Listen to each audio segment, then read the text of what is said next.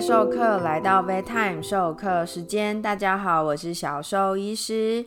兽医师与四组的直球对决，我们今天来到了最后一集喽。那我们呢，这一次就来看看，我们前面讨论了兽医师喜欢什么样的饲主，饲主们又喜欢什么样的兽医师。那我们这一次啊，就来看看兽医师跟各位毛孩的爸爸妈妈之间的误会到底是怎么产生的吧。那我们撇除一些极端人口啊，像是真的比较利益导向，或是没有认真在医疗的兽医师，或是那种真的是很不尊重医疗专业的毛孩饲主。那撇除这些人呢，其实还是有一些还是很认真照顾毛孩的爸爸妈妈，也还是会跟很认真在医疗的兽医师有过冲突哦。那这些原因最常见是什么呢？小兽医师啊，稍微统整了一下，也去看了许多动物医院得到的 Google 评价，那上面的负评到底都写了什么东西？那统整了一下，发现呢，最最常见的第一个误会的原因啊，就是当医疗的结果不如预期，彼此之间的期待不一致的时候，这个时候啊，就很容易有医疗纠纷的发生。可能发生的原因，当然因为兽医师本身是医疗人员，知道医疗我们可能会有什么样的结果，这个疾病之后可能会往哪个方向去走。那当医师啊自己知道我们医疗的极限在哪里的时候啊，我们通常会让毛孩的爸爸妈妈们知道未来这个疾病的走向，以及目前家里毛小孩是走在疾病的哪一个病程，未来可能发生什么样的事情。但是啊，通常各位毛孩的爸爸妈妈一定都会很希望结果是往好的方向走，所以有可能会比。医师告诉你们的预期结果期望值啊，通常都会拉得比较高。所以啊，当听到即使兽医师已经很明白的说了毛孩的状况不是那么的好的时候，在毛孩的爸爸妈妈耳里听起来啊，可能都没有像兽医师预期的状况那么的差。所以，即使兽医师认为自己已经告诉。嗯，毛孩爸爸妈妈说，目前我们对疾病的预期，我们兽医师可能认为的分数是四十分的时候，在毛孩的爸爸妈妈耳朵。听起来都有可能是个七十分、八十分，甚至是更好的预期。那真的到无法挽回的时候啊，比如说生命真的离开这个世间，这个时候毛孩的爸爸妈妈可能就会突然从原本预期的八十分掉到零分，就会变得非常没有办法接受。那当然，这个兽医师也要负很大的一部分责任，就是当我们在告知毛孩爸爸妈妈病情的时候啊，我们通常大部分的人都会说的十分的保守。一个原因呢，是因为其实我们不能够做出我们呃医疗预期之外去推测的事情，所以我们只能够根据目前当下的状况。去告知未来可能的结果，但这个可能的结果，我们即使告知了，它也有可能不会是成真的。所以，当然有一部分收益师宁愿这个部分就不要告诉毛孩的爸爸妈妈，因为可能避免造成家长的担心紧张，可能会想说，我们真的走到那一步了，我们再来做这样的选择，可能再来去告诉毛孩爸爸妈妈说，诶，可能你家小孩真的快要。不行了，这样子。但是啊，到这个时候，当毛孩的爸爸妈妈可能心理预期的分数是八十分，还在跟住院状况其实很不好的小朋友说：“加油，我们要回家啊，我们可能还要下周还要出去玩呢，或是我们还要再度过今年的生日的时候，当这个时候突然告诉他们说，你家的小朋友其实状况很差，有可能这一两天就会离开。”当有这么大的预期落差的时候啊，那个崩溃的情绪其实就是可以想见的。那这时候可能就会开始，毛孩的爸爸妈妈除了自责之外，可能也会觉得为什么你们没有早一点告诉我，或者是你们怎么没有去做更积极的医疗？那这个时候冲突就会发生了。那当然也有一部分的兽医师是属于，嗯，会提早告诉毛孩的爸爸妈妈说，诶，他未来的状况有可能会很差哦，会去。呃，宁愿把实际的状况讲的再差一点的兽医师，那现在可能慢慢有越来越多，就是属于这种防比较是接近防卫式医疗的告知方式，但是这个方式有一个缺点，就是你可能会，呃，比如说让照顾的家长提早去放弃这个生命，或者是提早去中断医疗，这个都是有可能。的副作用这样子，所以就是其实这个标准本身就是十分难去拿捏。当一个拿捏没有准确，或者是在沟通的过程有什么样的误会，可能双方没有搞懂对方的意思的时候啊，就有可能到最后发生医疗结果不如预期，然后彼此的期待不一致，不知道我们治疗的方向其实是在往哪一个方向走。那四主啊，其实大部分的都会希望说，在医疗的介入下，家里的毛小孩能够恢复健康，或者是我们可以很直接的借由少数几几个必要检查，就可以去找到我们现在要去找的敌人到底是谁，我们要打的怪是谁。但是，嗯，实际上这个过程其实，这不论是要直接的恢复健康，或者是去找到一个最终的造成疾病的原因，其实常常是很困难的。那在这个情况下，其实就会产生了医疗不对等、资讯不对等的这个状况。那假如兽医师又没有办法有时间、有耐性的好好去解释，不论是疾病的检查、疾病的病程，又者或者是后续的预后过程、后续的治疗结果可能的发展的话，就有可能在这个过程中造成毛孩的爸爸妈妈可能就会不信任这一段的医疗，可能就会对。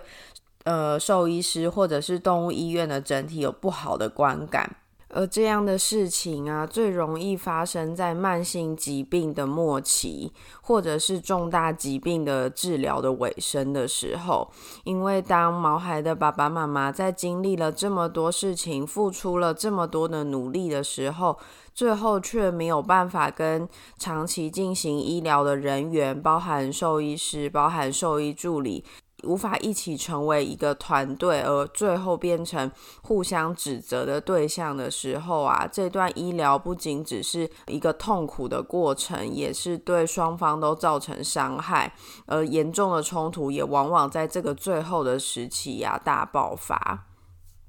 那第二个啊，常见会发生兽医师与饲主的冲突的时机呀，其实有点像我们刚刚。就是第一种类型的延伸，第二种常常发生冲突的时机会是当兽医师提出建议饲主进行安宁治疗或者是安乐死的时候。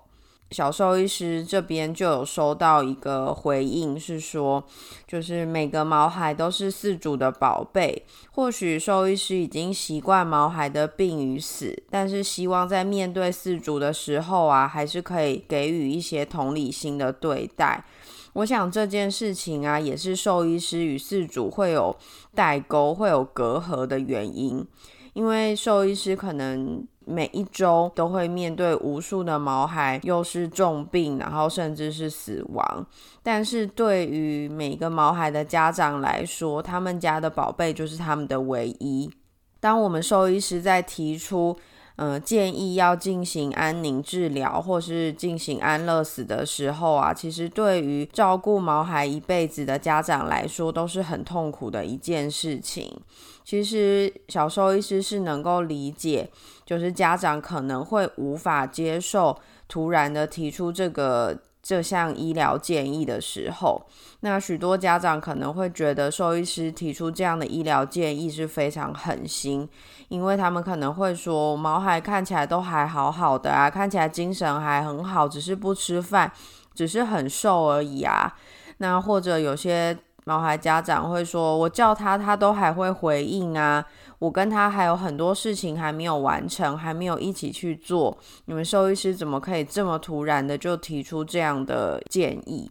那这个就会像小兽医师前面所说到的，当毛孩的家长啊认为家里的毛孩现在的健康状况是八十分的时候，即使兽医师跟家长说他现在状况是四十分，可能毛孩的家长都会觉得你误判了，或者在毛孩的家长耳朵里听起来不像四十分，而像是八十分这样子。因为我们兽医师很频繁的在每天的工作之中，会需要去告知各位家长各种不好的消息，那这个时候就有可能让我们在整个医疗整个工作过程中啊，可能不会到失去热情，但是对于这些嗯，对于毛孩家长来说非常痛苦的事情。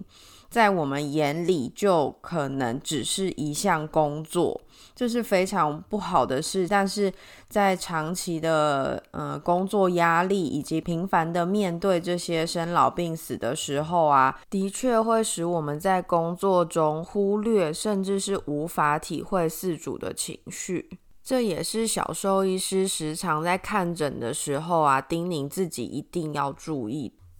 那再来就是，呃，当毛孩的家长没有办法去接受我们这样的告知的时候啊，老实说，这个时候我们会提出这样的建议啊，代表就是现今的医疗已经没有办法再帮助你们的毛小孩更多，没有办法再让他的生命延长的更长，所以我们选择使用医疗的方式让他们更舒服。所以可以选择的是安宁治疗，或者是直接送他们度过这段最痛苦的时期，送他们离去。那会提出这样的建议呀，代表是我们没有办法做更多的医疗了，没有办法做更多的治疗，使他延长他的生命。那这个时候啊，其实都是在告知家长说。你要开始做好心理准备，你要知道，你呢，你家的小朋友能够陪你的时间，可能已经不像你觉得的那么久，那么的长远。你说要一起活到二十岁，但是有可能他真的只剩下短短几周到几个月的生命了。那兽医师啊，在告诉家长这些事情的时候啊。并不是要你们立即去做下这个决定，你们可以选择回家好好思考，再来跟兽医师讨论。当然，你也可以选择去征询第二意见，或者是寻找就是自己所信赖的兽医师去再一次做讨论，然后再做这个决定。那有真的小兽医师有遇过毛孩家长一听到就是要为家里的小朋友考虑安宁治疗或是安乐死的时候，是觉得真的是被冒犯到，所以真的是非常生气的。那这个时候啊，其实真的要希望是当场啦，大家就是好好的先冷静，就是暂时可以先不要讨论这样的议题，因为毕竟生命的。嗯，来去这件事情对许多人来说都是非常非常敏感的，但是啊，这个事情确实是可以经过时间去缓和情绪以及冲淡当下的情绪，那之后啊再回来做讨论，其实才会是比较适当。大家也已经冷静下来，比较可以好好的为长远去做规划，这时候去做讨论就会是比较适当。所以也希望啊，家里有毛孩的家长啊，未来当听到兽医师提出这样的建议的时候，真的不需要有太大的愤怒的情绪。我知道可能就是大家都会很悲伤。但是这不代表兽医师没有哭泣，不代表我们不难过啦。只是因为我们真的比较频繁去接触到这样的生老病死，所以我们面对这样的事情的时候啊，即使会即使会难过，我们可能也是就是在心里面难过，我们不一定会表现出来。但是我们必须要尽到这个告知的义务。所以，当面对这种事情，兽医师告知你们这种事情的时候啊，各位家长，你们可以做的事情，若当下暂时是没有办法接受的，其实啊，就是冷静下来，回家好好去做考虑，或者是再去寻求其他专家的意见，都是可以的哦。当医疗已经走到这一步的时候啊，其实也通常啦，也不差你这一两天、这几天考虑的时间。只要你真的有注意到家里的毛小孩是不是真的非常痛苦，我们避免这个痛苦的发生啊，然后我们尽可能。的保留生命最后我们快乐的回忆，尽可能的陪伴彼此去做最后的结束，才是最重要的事情哦。最后啊，小兽医师想要跟各位。毛孩的家长啊，说你们真的已经非常努力了，尤其是对那些家里有慢性疾病的毛小孩，或是家里的毛小孩有复杂的多系统性的。重大疾病的家长很想跟你们说，你们真的很棒，你们真的非常努力。其实我是非常敬佩你们这些能够无微不至的照顾家里毛小孩的家长的。小兽医师收到的四组回复里面呢，其中有一份是四组说。嗯，他看了这么多兽医师啊，兽医师爱不爱毛孩啊？他们一眼就看得出来。那其实兽医师呢，看了这么多的毛小孩，看了这么多的家长，其实我们其实在相处交谈一阵子，也会知道这位家长到底是不是真的爱他的毛小孩。小兽医师就很常遇到很多毛孩的家长啊，就是非常难过的问小兽医师说：“如果我早一点让他做更多的检查，去做更详细的检查，早一点开始吃药，他是不是就不会这样？”或者是跟我说：“真的很努力的在照顾他，我为他辞掉工作，在家里全心全意，二十四小时守护在他的身边。”为什么他的状况还是好好坏坏？为什么他还是没有办法恢复健康？那小兽医师都很想，就是真的很想要抱抱他们，然后跟就是这些毛孩的爸爸妈妈说，有些事情啊，即使你已经很努力，但是生命的长短啊，这不是我们能够决定的。我们医疗啊，我们照顾者能做的事情，其实就是在让。毛小孩这生命在这个世界是快乐的，所以啊，你们为他们做了这些事情，你们自己快乐吗？家里的毛小孩其实也会希望他们的家人、他们所爱的人也是快乐的，也是有好的生活的。其实你们要知道，你们做这些事情，你们为他们可能去念了。外国的网站可能努力的去看了这些英文的文献，甚至去查了它每一个药物的药理作用，它的副作用有哪些，去看了毛小孩这个疾病适合。吃什么样的营养品？他日常的饮食需求需要特别做了什做些什么事情？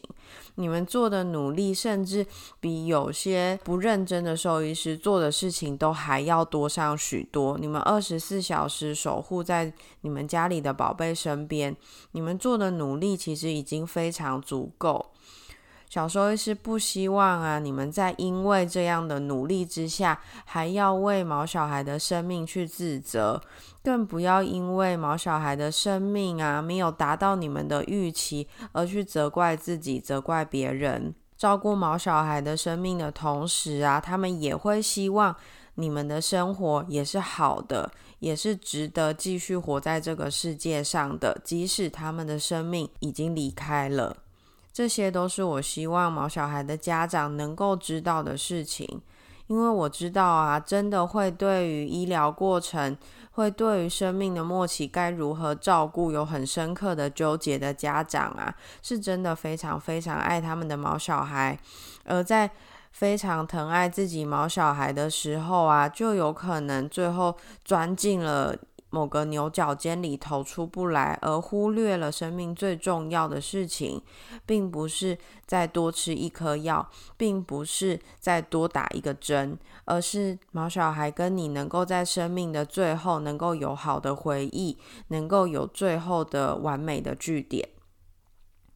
所以啊，小兽医师曾经有看过有四组在毛小孩离开之后啊，开始投诉前面各大医院。的兽医师去在他们的医院的那个评论下面留下负评，那其实小兽医师去看那些负评啊，真的都不是什么事情，都不是真的有医疗过失，真的有任何的，就是对毛小孩不好的行为，真正的问题啊是。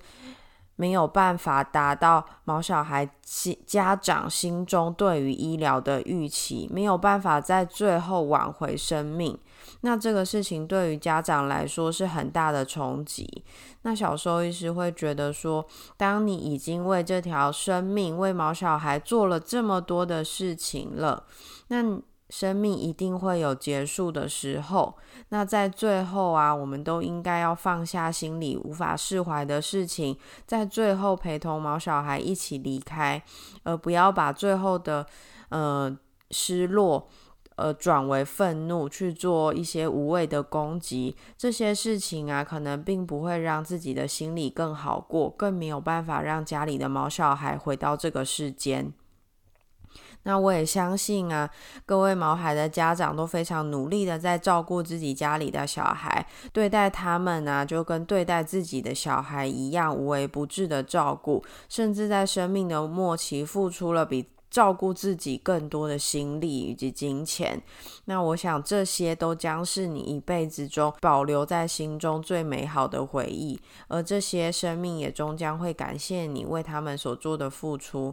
他们也能够感受到家各位家长对于他们的爱，而这些都将会陪伴你们的毛孩好好的踏上下一段旅程。好了，我们第十单元兽医师与饲主的直球对决就到这边结束喽。下一集的内容，我们拭目以待吧。每周三 Vet Time 授课时间，我们准时相见喽。